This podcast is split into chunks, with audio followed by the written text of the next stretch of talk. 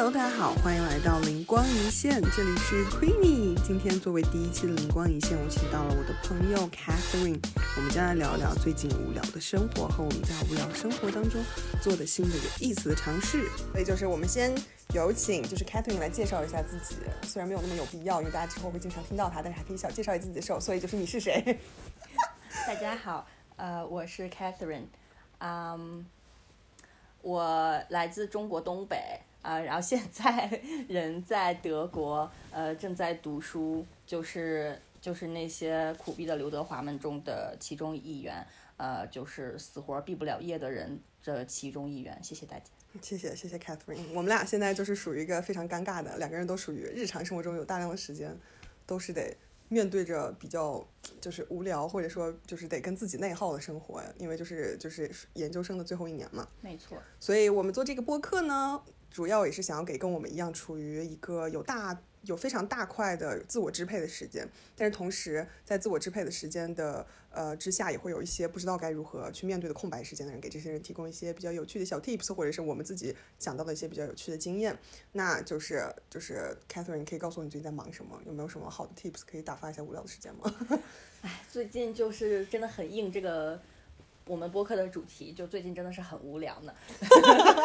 每天的生活其实是还蛮一成不变的，就是上午上班，然后下午就嗯，上周可能还好吧，因为上周有狗狗在，所以上周基本上其他时间都在遛狗和陪狗狗陪狗狗玩这样子。呃，然后做狗饭，超爱超爱做狗饭的。虽然每顿都是一样，我我我真的在做狗饭的时候，我就在想，哦，这可能要岔开远一点。就我在做狗饭的时候，我就在想，就是我因为我自己是一个。无法连续两顿都吃同样食物的人，就如果我一顿一顿饭我做了很多菜的话，我同样的菜一定要至少隔一顿我才能接着吃。啊，我懂你。但是我真的不理解为什么狗狗可以那么开心，对它每一顿吃都是一模一样的，连配比都是一模一样，但是它每次还是能那么那么的开心。哎，所以觉得有时候可能可能人无聊，就是因为想要太多。我觉得很有道理。对，如果像狗狗这样什么都不想要的话，它每天就是出去玩，玩完回来吃饭，吃完饭喝水，喝完水睡觉，然后起床再出去玩，它就会很开心。太幸福了。但我觉得说不定就是狗之间有一点差异，狗狗间差异。因为我见过，我见过就是 Catherine 上个周就是带的那只狗狗玛利亚，然后呢，它真的是一只能量很足，然后又很不挑食的狗吧？我感觉，我觉得我很少见它有不不爱吃的东西。它不爱吃狗粮。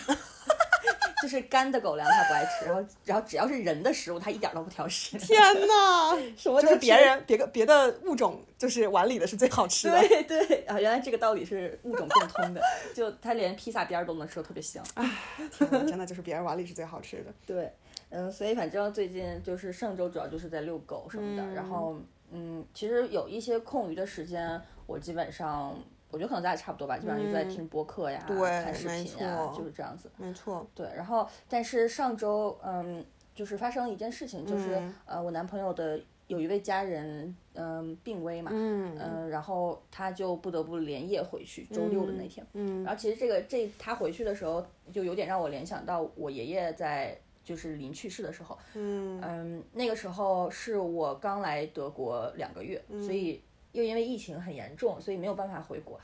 就没有办法在爷爷身边陪他最后的一段时间。嗯，但是我男朋友这一次他回去，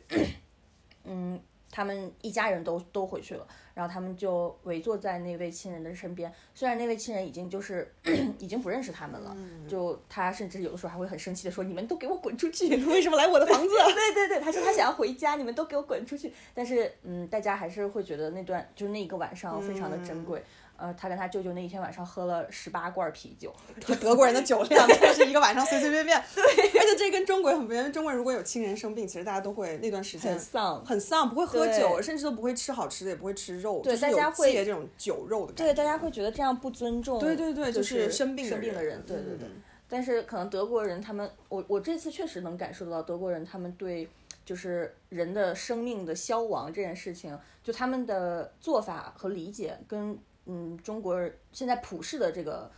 价值观还是很不一样的。嗯，对，嗯，对，反正那天晚上就是我也就翻来覆去睡不着嘛。嗯，然后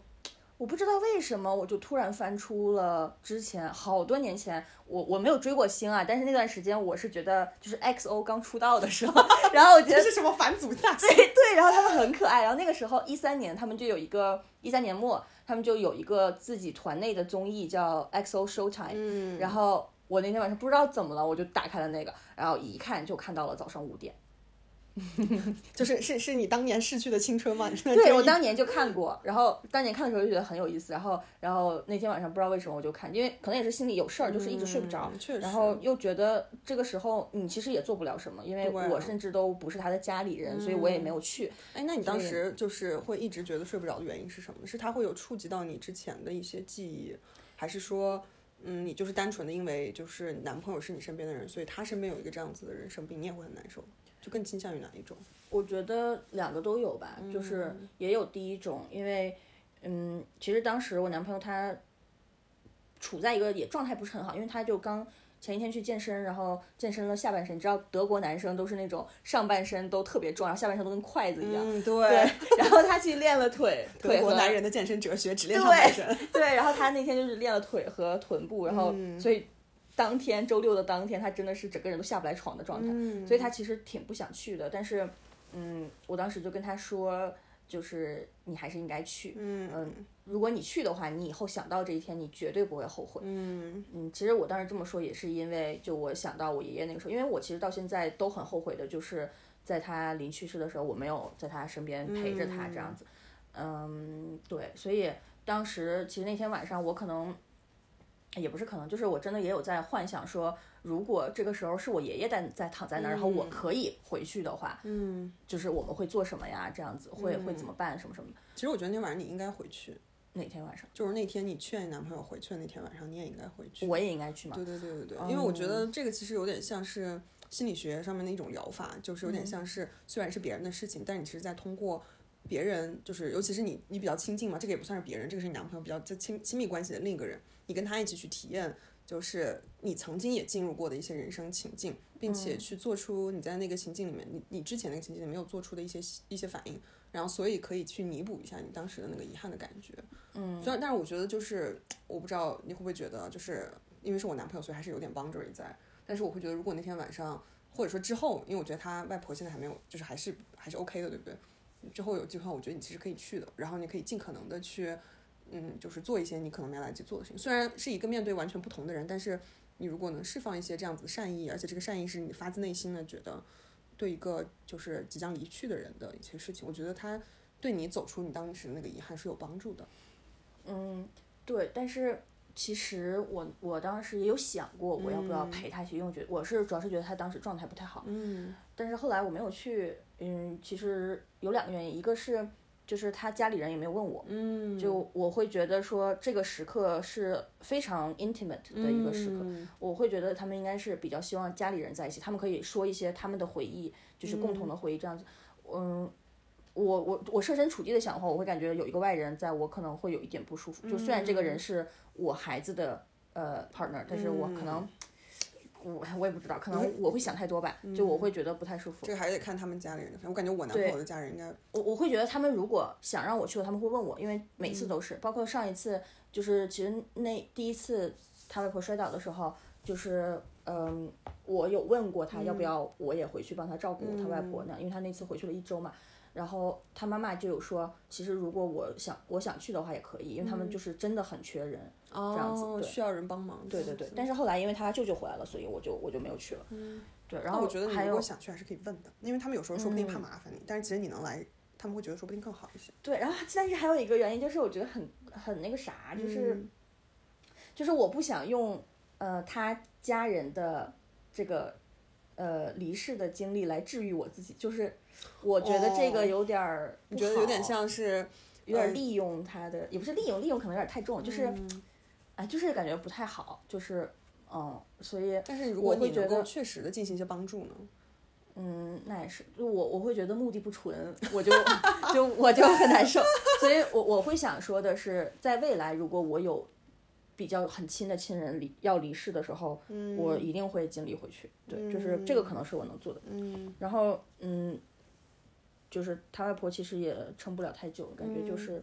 嗯没几天的事情。天哪！对，因为还挺严重。就这个其实也就牵扯到我刚刚说，嗯，感觉德国人对于生命的消亡这件事情的态度跟中国人很不一样。你感觉你男朋友他们的那个概念是什么样的？他们是这样的，就是，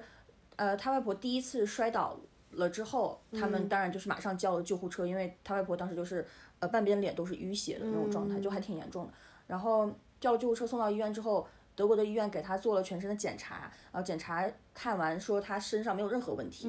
然后连夜救救护车把老人给送回家了。连夜就是好像是凌晨三点左右吧，一刻都不等的，就是怕你在医院待着。对我非常不能理解，就是一个老人大半夜的这么折腾他。然后呢，是因为病床比较短缺吗？还是我不知道，但是从我之前住院的经历来看，我没觉得德国的病床很短缺。然后，但是还有一个就是他的家人都觉得，嗯，就是因为他外婆这一次是又摔了一次，所以就呃很严重。嗯，然后他家人都觉得就不想让他去医院。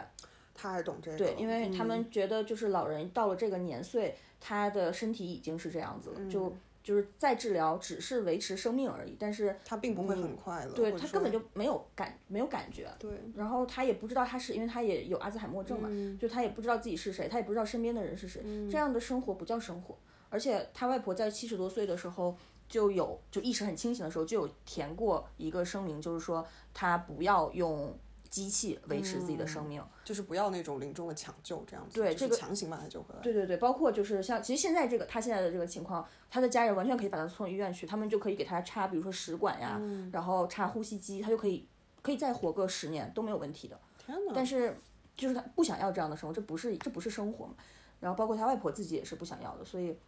他们就没有再送他去医院，就只是让他在家待着。然后他们每天都有人在那儿，就是有他舅舅或者他妈妈在那儿陪着他外婆这样子。然后，嗯，啊，不知道这个能不能说，就他们每天会，就他舅舅因为是学医的嘛，他舅舅会每天给他外婆注射一定量的吗啡，嗯，对，然后呃，就是可以让他缓，可以缓解他的痛苦，嗯，对，这个这个好像是在德国对于那个临终的人有痛苦的人，他们会做的一件事情，就是因为已经做不了什么了，所以就就是让他不要太痛苦的走，这样，对，然后他们现在每天他舅舅都会定量的给他注射，然后他就会很开心，对他真的会很开心，所以还挺好的，我感觉，这是什么？就是临走前还能嗨一把，对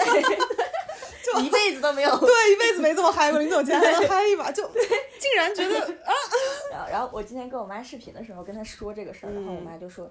我妈就说真的是太不一样了。她说如果是在中国的话，肯定二话不说就把老人送医院去了，肯定就是 ICU 住着，就是钱花着，大家都很痛苦，就是但是如果不这么做，就会有一种就会愧疚。对，就有一种被那个孝道绑架的感觉。对对对但其实大家都很痛苦。对，嗯，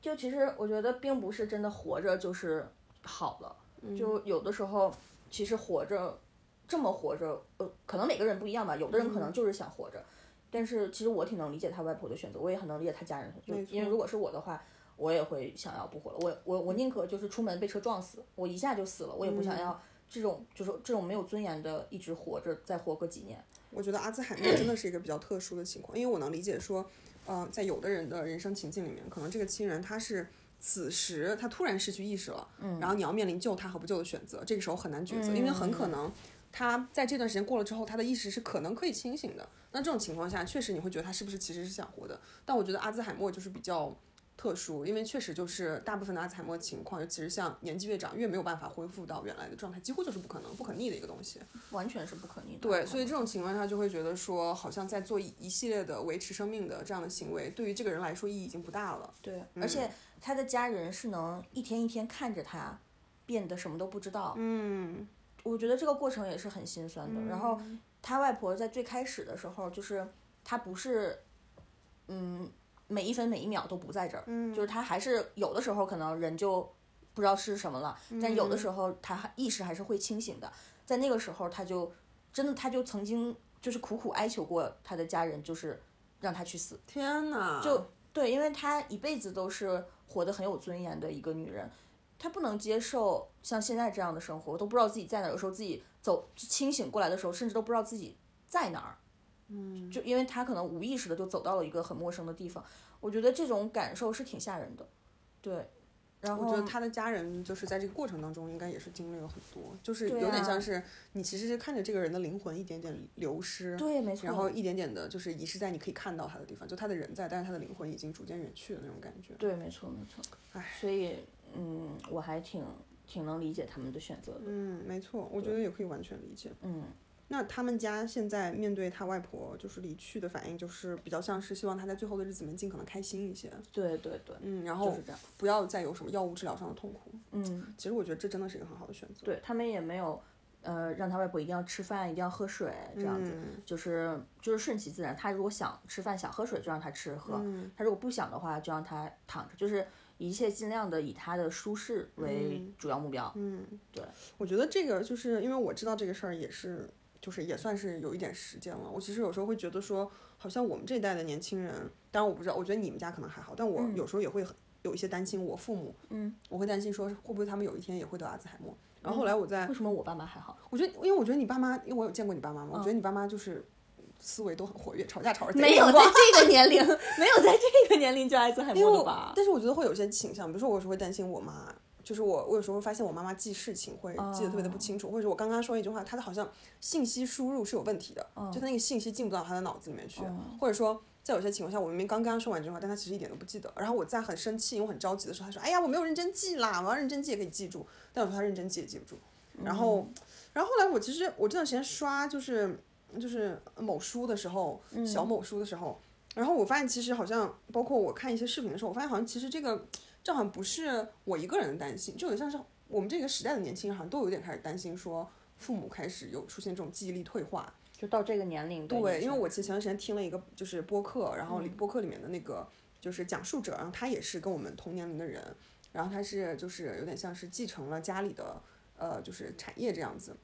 然后他最近也是经常会感觉，因为他就很纠结，到底是要自己出去闯天地，还是说留在家里面继承家业。他其实非常想自己出去，然后呢，但实际上呢，就是他看着他的妈妈记忆力越来越差，有时候就是年轻的时候明明记什么就是商号啊什么都记得非常清楚，但现在其实都记不清楚的时候，他就会整个人特别的焦虑，会觉得我妈妈是不是要阿兹海默了。然后如果这种情况下的话，那我们的家族产业怎么办？然后以及他生病了之后谁来照顾他？所以就是那个家庭的重担，好像就突然在他意识到他妈妈记忆力退化的时候就压下来。嗯，然后我觉得就是我听那个播客的时候，我就有一种啊，天呐，原来不只是我一个人在，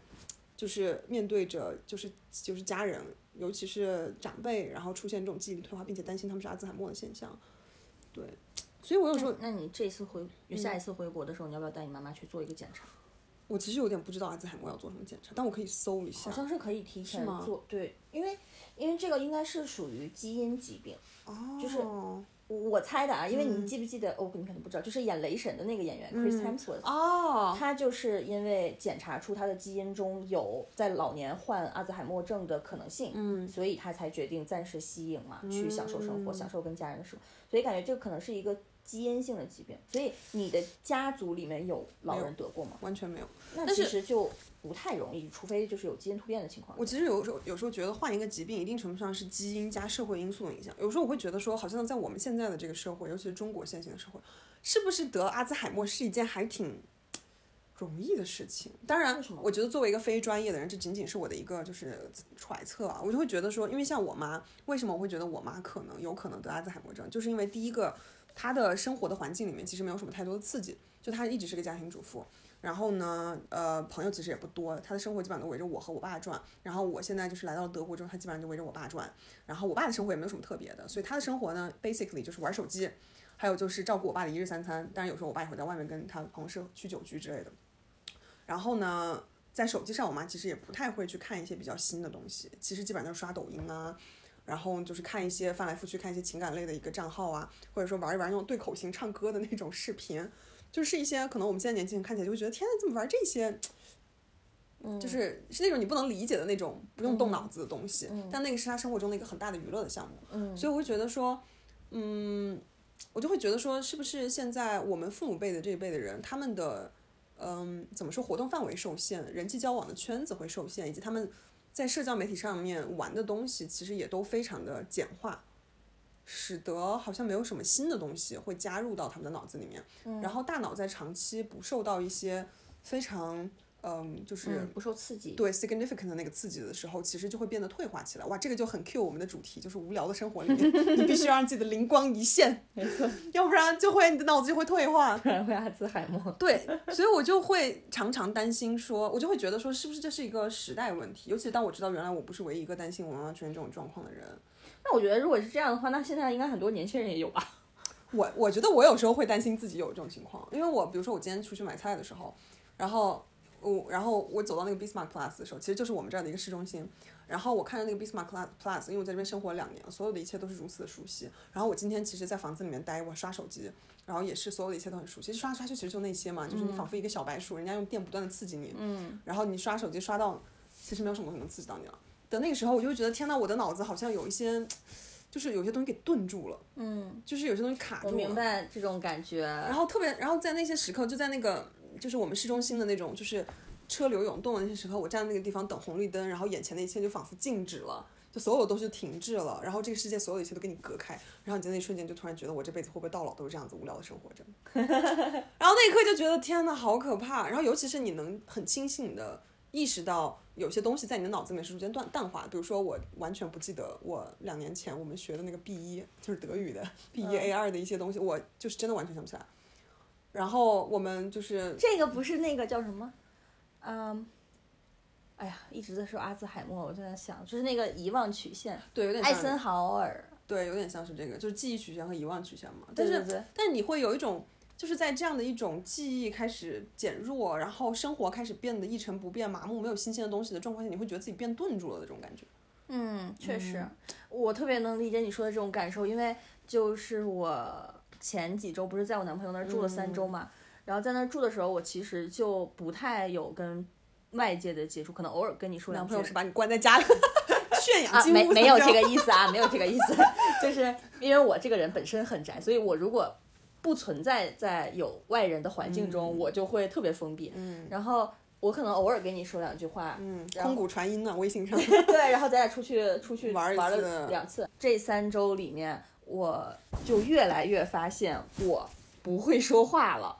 真的就是我我忘了是我跟谁在。聊天儿好像是跟你还是跟谁，然后我在说话的时候，我就发现我的嘴跟不上我的脑子，就是我在我想要表达的东西，我用我的嘴就是表达不出来。我有这种感觉。对对对，你是感觉到我我我也有我自己这样的感觉啊，这样子。但是我有这种感觉会有点不一样，是在我在怀疑是不是因为我现在所处的环境是德国，嗯，然后然后因为前几周你不在这的时候，我们俩就是偶尔微信上空谷空谷传音一下，嗯，但大部分时间我可能跟我男朋友待的时间比较多，然后。我跟我男朋友讲的时候是讲英语嘛，嗯，然后偶尔会蹦出一些中文来，但这个时候我就会有一种，就是我的脑子有点混乱，然后我感觉我用两个语言都表达不清楚了，嗯，就是我会有点觉得是不是因为我在我们现在所处的这个非母语的环境下，使得我们有时候在思考一些事情的时候就是会乱掉。我有时候会觉得，但是但是我明显的就是感觉。呃，我也是那种，就是你让我当时用英语表达，我也可能表达不出来，就是就是人就不会说话了，因为你说的少，所以我觉得这个我不知道这个跟阿兹海默症的相关性有多有多高啊，但是这个是很常见的，好像是就是，但是它也不对劲，如果你 不经常使用这块区域，它就会淡，它就会退化嘛，没错，就肯定会，嗯，所以。我就觉得，我当时就觉得不行了，我真得回去了，我真的要社会一下，对我真的得社会一下，社会一下就有我，因为我我前前几天就前段时间跟我另一个朋友出去的时候，然后我们我还跟他提过这个，我就跟他说，我说我最近都在我男朋友这里，所以我真的就觉得，就是我一直都以为我是一个自己生活也可以很快乐的人，但是这几天就让我意识到，好像我并不是这样的，嗯，就让我意识到，其实我还是需要有人在我身边，就。可能我都不需要跟他们有交集，就是有些其他人存在，告诉你有这个可能性。对对对，就是告诉我说我我不是一个人，我想说话我可以说，嗯，对，就给我这个选择，不是不是把这个选择拿走这种，然后就会觉得舒服很多。我这两周也有一样的感觉，因为就是补充一个小小的信息，可能现在正在听，可能没有多少人听啊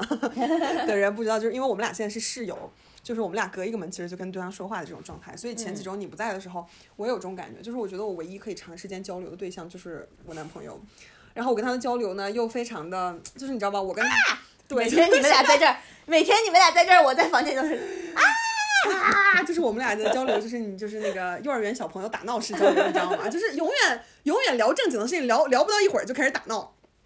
而而而且外加我跟他说话，其实一定程度上是大部分时间，如果你想要聊很认真的东西，你就得讲英语嘛。嗯，然后所以是一个跳脱出你自己的语言的那个思维，要去用另另一种语言去想东西和表达东西的，就是一个状态。嗯，然后所以我常常会在跟他相处的一些 moment 产生一种解离感。嗯就有一种我好像不是我，中文的我跟英文的我产生了一些断崖。嗯嗯嗯，然后我觉得我只有在说中文的时候是非常顺和舒服的，说英文的时候其实多少会有一种啊，这个是这个要很努力的让自己词可以达意。嗯，对，然后所以其实给我的心理上也会有一种稍稍的那种孤寂的感觉，很像是自己好像在一个孤岛里面。嗯然后之前你在房子的时候，其实我们俩虽然聊的不多，但都属于那种早上打开门儿，然后看到对方就说一点早啊，就是那种。就是有那种交流的感觉，其实是非常不一样。哪怕其实我们说的都是一些没有什么营养的话，就是打个招呼，但其实那个感觉还是很不一样的。对，所以其实这个也是为什么，就是我在来德国之前，我立志要交好多外国朋友，就像很多中国留学生一样。没有，现在发现来这儿的中国留学生，大家都只跟中国人交朋友。但是我来了之后，我就放弃了这个这个想法，哦为什么就是我觉得没有必要，嗯，因为就是交外国朋友又怎么了呢？对，就是就是我觉得交朋友不是以就像是爱情一样，不是以人种，不是以呃说的语言为标准的，就是你最后还是要看走不走心嘛，走心了的才才是朋友。尤其我这种不愿意跟人 small talk 的这种人，嗯就是如果遇到很多这种外国人，外国人大家在交流的时候交朋友都是从 small talk 开始的，就其实很爱 small talk。对，其实很不符合我的习惯，所以我在跟他们交流什么的时候，我会觉得很累。嗯就是你其实我跟我男朋友说话也是说英语嘛，那我都 OK 的，嗯，就是平时怎么说都行。但是如果是跟陌生人，然后从零开始说，我就会觉得很累。我从最开始就已经打退堂鼓了，所以我就、我就真的觉得，嗯，可能说话。最舒服的方式肯定是说母语嘛，嗯，对，所以我后来就也没有这个执念了。嗯，哎，我我那段时间，我有段时间觉得生活特别无聊，然后在疯狂社交的那时候，哦那时候也是我还没有跟我现在男朋友在一起那时候，然后我那段时间也感觉特别的寂寞吧。我觉得寂寞跟无聊这两个感觉真的是常常相伴在一起呢。对，然后那个时候我也是就是有疯狂的想要去交一些朋友，因为我总觉得如果我多交一些朋友，我让一些新的灵光进入到我的生命，可能我就不会那么的无聊。嗯，但是我发现就是我不知道，就是就是可能有收听这期节目的人会不会有一样的感觉，就好像是那些进入你生命的人，只能在你们相聚的那段时间，短暂的能够点燃一下你的生活，但是在那个之后和在那个之后很长一段时间，你可能这个人就会在你的生命里被遗忘掉，然后你很少会再跟这个人约，即使是再跟这个人约，约了几次也不太会再持久的，就是相、相遇下去。就这件事其实让我还挺困惑的，说实话。我觉得这个可能是向外寻找能量来源的一个 bug。就是能量来源不够持久和稳定吗？对，因为，嗯，就是你永远都得去寻找新的刺激，对，然后其实，在寻找新的刺激的这个路上，好像也挺累的。没错，就其实很能量消耗的。看来我们都是 I 人。对，然后，然后，然后在不是，我是在分析你之前的那个那段时 间，因为我没有这个经历。然后，然后感觉就是，其实到最后发现，真的留在自己自己生命里的也没几个。嗯，我好像我会觉得说，如果我的生命里面有可以具体的留留下来的，并且就是大家可以很轻松的见面的，嗯，然后可以很轻松的就给你就是拉住你一把，就我觉得这种对我来说才是让我比较有安全感的灵光的来源，嗯就是点亮我生活的来源。对，但是我感觉跟外国人的交朋友的过程当中，我就发现，就是交往起来并没有那么的容易。举个例子来说，你尤其是德国人。对，然后举个例子来说，就是你哪怕是要去跟他们约咖啡什么的，嗯，我觉得要去让自己 be nice to ask them out，就是、就非常要有礼貌的去把他们邀出来。我觉得这件事情会花费掉我很大的。怎么说？就是装扮礼貌的成本啊，就是我不知道为什么，我觉得对我来说，可能约一个中国人出来，或者说就约一个我比较熟的人出来问一句：“哎，你今天天气真不错，你想出来玩吗？”嗯，我觉得那个容易度要比问一个外国人出来玩那个容易度要容易很多。嗯，但是我不知道这个这个这个具体的区别在哪啊？有就是语言，有可能是语言，但是好像也比较少，有可能是，嗯，哎，这个很难讲，就是很难讲。这触及到了我的知识盲区。对，然后我就会觉得说，好像跟外国人交朋友的话，我需要准备很多东西，包括准备我的经历，准备我对于他们文化因为不熟悉而带来的我对他们的文化的包容度，嗯以及嗯，就是如果我们可能聊不来的话，我得主动找一些就是 over cultural 的那种话题的，嗯，就是这种礼貌性的问问题也要有很多。所以我就觉得好像跟外国人交朋友，或者说约他们出来，对我来说好像是在在带一堂功课。嗯，我需要提前想很多和做很多的功课。嗯，对但是其实有时候，如果大家有什么交朋友的呃 tips，也可以分享给我们。没错，尤其是跟在德国或者说在国外如何跟当地人交朋友的 tips 可以教可以教给我们。但是我我之前有试过另一些交朋友的办法，就有一段时间我真的内耗的非常厉害，但有段时间我就开始发疯式交朋友，嗯，就是开始跟人交往前啥也不想就去看发生什么就怎么样了。啊，对，兵来将挡，土来就就是就水来土掩的这种硬这着头皮上个感觉怎。么样？这样发现确实发现没有那么难，但是也还是累。嗯我很难去讲清楚为什么累，可能因为你一直在 solving problem 吧，嗯 嗯。对你一直还是在去 solving 那些语言上的 problem 和文化上的 problem，然后想要自己尽可能 be nice，那你觉得跟中国人交朋友没有这些问题吗？会比较少吧，因为我觉得中国人大家的文化背景差不太多，嗯，然后其实聊的东西大部分也都是能够接得上的，嗯。实在不行就是实在不行就直接大家都说中文，也可以用中文打哈哈，嗯，对，然后我觉得用英文打哈哈跟中文打哈哈的难度级别完全不一样，对，所以，对，所以我就觉得，哎呀，我也不知道。我觉得其实按理说，我现在在这边待了两年，应该没有什么语言帮助人，但是还是会觉得有一点吧。对我也会觉得会有。嗯，好像怎么着都达不到那种很自然的程度，尤其是在德国，英语也不是他们的母语。对嗯，一不小心双方都尴尬。我连德语都都达不到呢。啊，德语我们还远着呢。对，但是怎么说呢？这算是一个小的尝试吧，在无聊的生活里面，企图通过交朋友来带来一些新的灵光。但是最近嗯发现好像不是非常的能成。但其实也可以试试，也许有的人是可以的，也可以很享受，也说不定。但是我确实觉得，在无聊的生活里面，就包括你一开始说的家里面，就是多了一个新的成员，比如说一只狗狗，嗯，或者说是要面对一个成员可能要即将的离开，我觉得这些都是能给生活带来一些新的灵光的事情。对，我觉得，嗯，其实主要就是，就是感觉在一成不变的生活里面，有一点变化了。对你如果什么都没有变，你想要拥有一些刺激，就是我觉得是不可能的。嗯你，只有有变化才能有刺激，这种刺激可能是可可可能是好的，可能是坏的，可能是积极的，可能是消极的，但是它都是一个刺激，它都会让你去思考。嗯，对我觉得这个还是，我觉得这个还是挺重要的吧，对我来说。所以在这个秋意要逐渐变深的时刻，希望正在听这个播客的大家能够身体都健健康康。然后对于正在处于欧洲的我们来说，其实我们也属于要做好心理准备，面对一个长期阴雨的秋冬之际。所以说，我们也会在接下来的时间里面，尽可能的给大家分享一下，就是我们在无聊的生活里面发现的有趣的事情，或者我们想象、我们想到并且尝试过做的，然后让自己最近的生活变得比较有趣的一些办法。这个就是这一期的内容啦。希望大家早安，午安，晚安。以防我们就是今天不会再见面，早安、午安、晚安。这是什么楚门的世界？这个这个播客名字要改名改个名字叫《楚门的楚门的灵光一现》。好了，大家拜拜。